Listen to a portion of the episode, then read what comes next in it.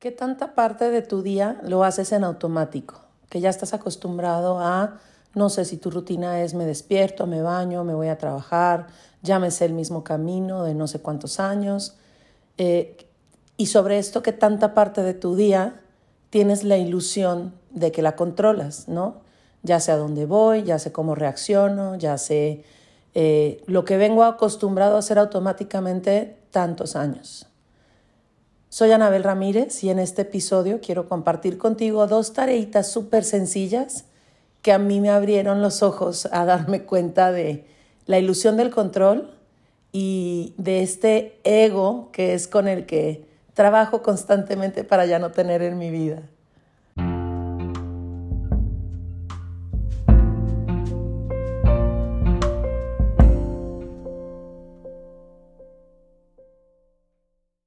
Cuando estaba en un curso que se llama autoconocimiento hace ya algunos años, cuando empecé más o menos a, a, entrar a, este mundo de autoconocerte y de hacerte responsable de tu vida, em, me dejaron una tarea que en un principio yo también dije, ay no, qué ridículo es, me dijo eh, Julio Ávila, oye Anabel, tú eres de las personas que cuando vas en el carro va manejando tu esposo, le vas diciendo por dónde y cuidado y cómo, uf, le dije, claro, claro que soy de esas personas.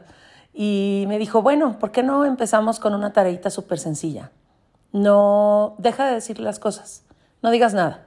Te subes al carro, pues platica lo que quieras, pero aquí ahorita en esta tarea está prohibido decir, cuidado, dale a la derecha, frena, lo que, lo que sea que, que decimos. Eh, sé que muchas personas por ahí hay que hacen lo mismo que, que yo hago. Entonces, eh, pues empecé. La verdad es que sí fue como, primero me daba risa, me impresioné mucho hacerme consciente de la cantidad de cosas que yo le decía a mi marido. Como si de verdad ahí hasta, me acuerdo que he escuchado por ahí a este, creo que es Franco Escamilla el que tiene este, un, un un stand-up de lo ridículo que es como que te guíen en el carro de que, ay, gracias, si no me hubieras dicho frena en el semáforo nunca hubiera frenado, ¿no? Y al principio me daba risa, yo veía y le decía a mi marido todo, por dónde irse, frena, ¿no? Como si él solo no pudiera manejar. Y entonces ahí obviamente me doy cuenta que está el super ego atrás de pensar que sin mis direcciones no va a manejar tan bien como debería pero claro que ahorita ya te lo digo súper fácil, en su momento me costó mucho trabajo y sé que por ahí muchas van a decir, no, te lo juro, es que maneja horrible, si yo no le dijera, bueno, pues ese es como el ruido que hace nuestra cabeza constantemente para cuando nos cuesta un poco más de trabajo aceptar lo que simplemente es. Y a veces nos cuesta aceptarlo porque le ponemos mil, mil tonos alrededor, ¿no? De que no manches, ya me di cuenta, soy súper controladora, guácala, que chafa. No, no, no, quítale eso. Hoy solo te estoy platicando una tareita que puedes empezar a hacer porque fue muy impresionante para mí. Parecía ridículo solo empezarlo a hacer en el carro con mi marido, pero después, en el día a día, me di cuenta cuántas cosas me metía en cuanto, por ejemplo, en mis hijos. Una cosa es educar a mis hijos y otra cosa es estarles diciendo todo el día cómo hacer las cosas o cómo yo creo que se deben de hacer las cosas. Y pobre de estos mocosos porque crecí siendo un tanto perfeccionista o al menos eso me compré que yo era. Entonces si yo les decía a mis hijos, oye, por favor ayúdenme a atender su cama y después me asomaba a sus cuartos, bueno, empezaba a crearse una guerra en mi casa, ¿no? Porque yo veía la cama y decía, eso es tender cama, ¿tú crees que está bien? Mira nomás, qué cochinero. Qué... Y entonces, ¿qué pasa? Después cuando yo le decía, oigan hijos, ayúdenme, vamos a tender su cama, pues uno ya no quería porque sabía que le iba a tocar una regañada después, otra a lo mejor sí lo hacía porque la pobre loca me está copiando mi, mi autoexigencia y lo hace súper bien, pero creo que el, el darme cuenta de esta simplada en el carro, de dejar de decir que después no crean, ya que cuando me volví a subir al carro y no podía decir nada y otra vez, hoy me daba coraje, decía yo, qué grueso, o sea, qué grueso en automático tengo yo andarle diciendo al mundo entero cómo debe de ser. Y digo, no todo es malo, no me lo tomen a mal. En mi trabajo, eh, en esta red de mercadeo que amo, en Just, en mi gente, pues el aprender yo cómo se hacen las cosas y poderlo transmitir a mi gente me ha traído mucho bueno. Pero también el darme cuenta que me, me metía yo en muchas cosas que, que no me tocaban. Y yo sé que por ahí muchas veces van a decir, ay, no, sí, pero claro que es súper importante enseñarle a los hijos a cómo tender la cama. Sí, o sea, la disciplina es súper importante, pero de esta manera, eh, esta manera que te estás metiendo con la vida de alguien en el cómo lo hace, eh, porque para tus ojos está mal. Entonces ah, es como una dinámica que parece ridícula, que es súper fácil en un principio, pero que te empieza a dar un camino de decir en qué tantos espacios de mi vida estoy replicando lo mismo y entonces estoy como que tachando que la otra persona lo está haciendo mal, porque mi ego me dice que solo yo lo sé hacer bien, por eso lo digo, por eso les digo cómo hacerlo. Y a lo mejor por ahí va a haber cabecitas que se empiecen a retorcer a decir, ay, claro que no, esta vieja está loca, está bien. Pero ese fue como el primer paso a darme cuenta de todo lo que yo quería controlar, desde el carro, desde cómo manejar. Y ahora me acuerdo de cuando estaba uno de mis hijos bebés y había que cambiarle pañal y no sé qué, y mi marido llegaba y me ayudaba y, yo le caía con el yugo de cómo deben de ser las cosas. No, cuidado con el bebé. Este rollo de las mamás me van a entender cuando traes como un poco el posparto y te pones como, como leona feroz de que todo lo que tú haces por tu hijo está bien y los demás no saben y tienen que tener cuidado. Y qué cansado para mi marido tener así como el, no, así no, espérate, es por acá, no, qué flojera. Yo tampoco ayudaría a nadie que me estuviera diciendo todo el tiempo como, así no, así no, así no. Y de repente dije, no manches. Y, y esa ridiculez también me ayudó a darme cuenta por qué le tenía tanto miedo a la adolescencia. Siempre le tuve mucho miedo. Yo escuchaba a mi mamá y a muchísima gente decir, y hay cursos especiales para tratar con adolescentes. Y, en este camino, y cuando conocí a Pablo Merino y me doy cuenta, y a Juan Pablo Godínez, y me doy cuenta que es, el camino es hacia adentro más bien, que si yo tengo problemas con mi hija adolescente es, es voltear adentro para ver qué me está molestando tanto y por qué agarro esta idea de esta niña me quiere controlar o ya cree que me va a hacer tonta. Esas son puras ideas que nos hacemos y que nos compramos desde que estamos chiquitos y de cómo debería de ser la vida y entonces por eso es tan complicado, era para mí tan complicado eh, todos los días el estarme, el estar conviviendo con mi hija, que estaba creciendo a ser ella y que yo quería que fuera exactamente como yo soy o como yo creo que ella debería de ser. Y entonces me manda Dios y la vida a mi otra hija, a la más chica, Ana Lu, que ella hace lo que quiere. o sea, obviamente tiene reglas en mi casa, obviamente lo que quieran, valores, y porque luego ahí me van a dar cátedra de lo que aún nosotros tenemos que hacer como papás. Pero yo tenía esta creencia de que un niño mal educado es, son los niños que no saludan. Y me llega mi hija chiquita, Ana Lucía, y nunca ha querido saludar. Desde que estaba súper chiquita, saluda. Y mis otros hijos llegaban normal, saludaban, daban un beso, lo que era normal para mí. Y Lucía era no saludar. Ella no le gusta saludar. Y ya saben, o sea, pobre mocosa, porque la mamá, o sea, yo, le caía con el yugo porque en mi cabeza era, van a pensar que, que niña tan mal educada y obviamente esa niña la estoy educando yo. Y entonces le daba más importancia a lo que la gente fuera a pensar a entender que a mi hija no le gusta saludar. Mi hija tiene un rollo con acercarse a la gente. Entonces a ella la pandemia le cayó de lujo porque solo levanta la mano, dice hola y ya, es buena niña ahora sí. Es buena niña en mi cabeza. O sea, para mí la verdad está bien grueso, si me entiendes lo que te estoy queriendo decir, darme cuenta de esto. Para mí era ser buena mamá, que mi hija hiciera lo que yo quisiera. Y después nos extraña y nos da miedo que allá andan nuestros hijos, a veces con amigos que son un desmadre y hacen lo que ellos quieren, pero yo me yo me jacté de ser súper buena mamá porque lograba controlar cada paso de mis hijos o, o, lograba pensar que lo estaba controlando.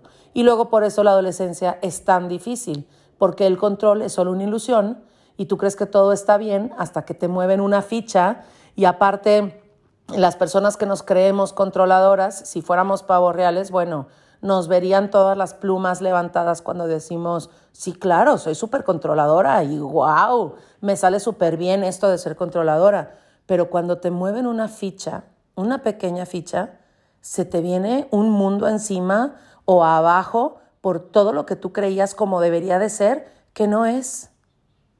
Y aquí entro a la segunda tareita, que también parece súper sencilla, pero si puedes, si quieres, hazla, porque esa me, me abrió y todavía me la dejaron hace poco otra vez, hace unas cuantas semanas, porque me voy comprando en mi vida lo que yo soy, lo que yo creo que está bien que yo sea.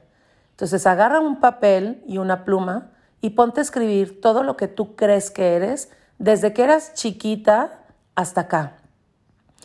Lo bueno y lo malo. Y seguramente, este, si eres del estilo, te va a salir mucho malo, pero también apunta lo bueno.